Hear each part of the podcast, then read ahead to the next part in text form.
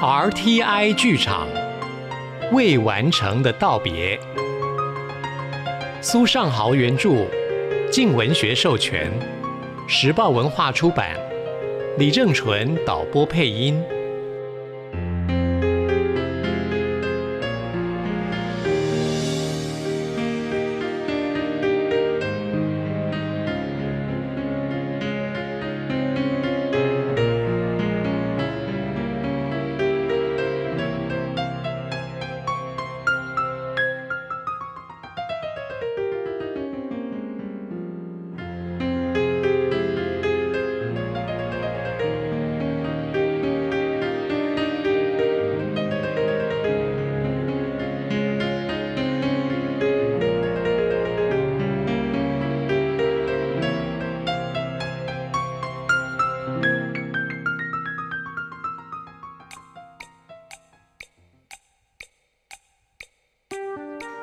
下，郑正雄对于参选一事是非常低调，而且透过很多私下谈话，都强调是长官与同仁的劝进，更不讳言说出是张桂祥与邓克超的主意，将理由归功于郑正雄所带领的创伤小组的功劳。虽然没有真正参与这半年来医院大量伤患事件的治疗。像是夜店斗殴以及天下纺织火灾的公安意外，但医院却由于郑正雄指挥调度合宜，提升了不少正面的形象。自然，他的长官邓克超，还有必须替医院擦脂抹粉的公关张桂祥最为有感，劝进他参选也是人之常情。这件看似理所当然的美事一桩，却因为邓克超与某医院董事的谈话充满心机，让人不得不佩服郑正雄可以顺水推舟，让年纪与资历比其他主任尚浅的自己有机会提早进入医院权力的核心。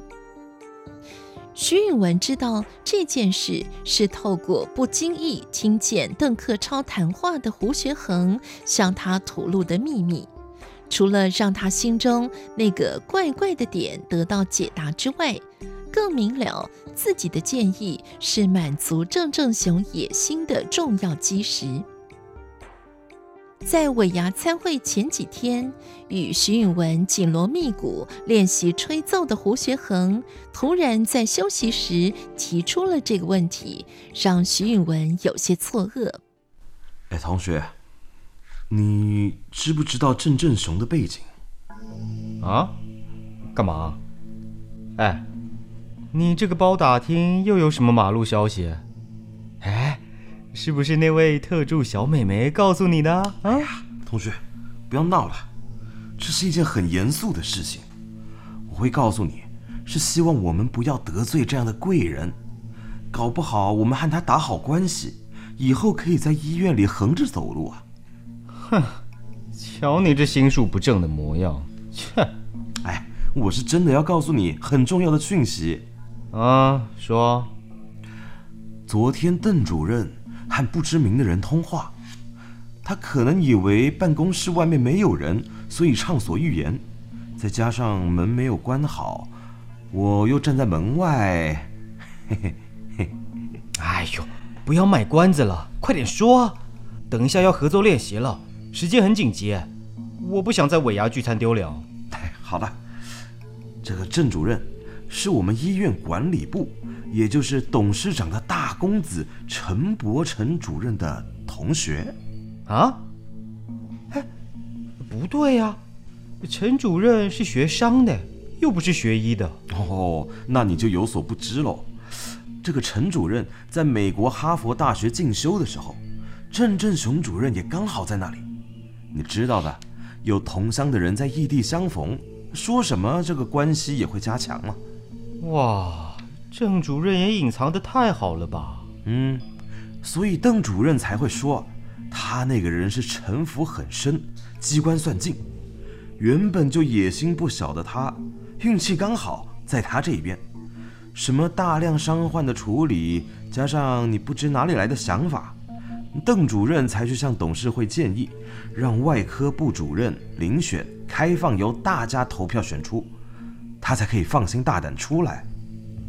哼，胡学恒说的头头是道，徐允文才知道自己是郑正雄有出现机会的功臣，不免也苦笑了起来。胡学恒继续说道：“不过啊。”你的功劳不止如此，动物实验室制造了他能对外科部的大票仓住院医生们有施与小惠的机会。哦，徐允文这才恍然大悟，郑正雄处心积虑地塑造自己很照顾住院医师的形象，替他们张罗内视镜手术练习的模组，替自己争取了不可多得的人脉。嗯，所以说，同学，郑振雄会当上外科部主任是迟早的事，只不过老天爷给了他机会，哼，我们也替他铺了一条路啊。嗯，也对。哎，同学，你认为郑振雄这种人如何啊？嗯，不知道哎，我说不上来。哪里怪怪的？我的看法呢，其实和邓主任差不多，给这种人当头也不错，把私人的利益巧妙地伪装在众人的利益之中，这样的郑振雄也不是没有可取之处。嗯，至少他在成功的时候，还能成就点众人的好处。只要我们乖乖的，他大概也不会有什么欺侮人的举动。不像董自强或陈国祥这两个人，一个自负，一个自私，当上外科部主任可能会让气氛变得乌烟瘴气的，搞不好斗争会越来越多也说不定。嗯，这也是我认为朱文俊如果当选之后，他可能压不住其他人的原因之一。嗯，徐允文也颇认同他从邓克超那里听来的想法，认为局势对郑正雄大好。所以他觉得，除了郑正雄之外，其他人在尾牙参会上的用心可能成效不彰。晚会的主持人是陈国祥找来的，她是某电视台二线的女星，至少还有点知名度。和她搭配的乐团也是陈国祥邀请过来，费用可是友情价，替外科部节省了不少的开销。可惜，这位女星在台上载歌载舞，不时嗲声嗲气的呼喊着“亲爱的陈国祥主任”，可能替陈国祥制造了很多反效果。这位女星和陈国祥是因为她父亲接受陈国祥脊椎手术而认识。但相信在尾牙参会看见他们互动的人，都会怀疑他和陈国祥有一腿。其他参选的主任也不避嫌，提供了很多不错的礼物作为抽奖的礼品，连带使得那些没有参选的主任心生比较。抱着输人不输阵的心情加码，这也让徐允文和胡学恒上台表演时，心情很嗨的胡学恒带动了徐允文的气势，让他们的压轴演出不输给专业的演奏家。胡学恒站在舞台中央，一开始就开了邓克超的玩笑。哎，我们是被邓主任处罚才来表演的，呃，所以表演要是不尽人意，大家要怪就怪邓主任好了。观众爆出了笑声，眼光不禁都投向台下的邓克超，让他不由自主地咒骂道：“臭小子，表演不好，总医师再干一年，明年再表演一次。”我会列入新的外科部主任交接重要事项。